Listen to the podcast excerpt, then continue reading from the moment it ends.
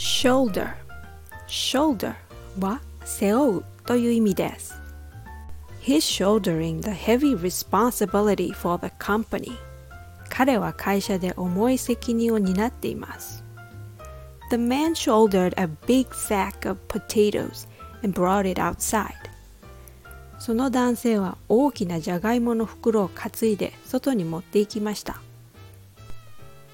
Shouldering something means to carry something on your shoulder, like heavy burden or responsibilities. Today I bought a posture correcting brace. This little band keeps me from slouching my back.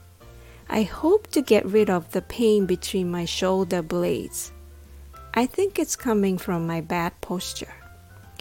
So take it easy and don't shoulder too many burdens on yourself.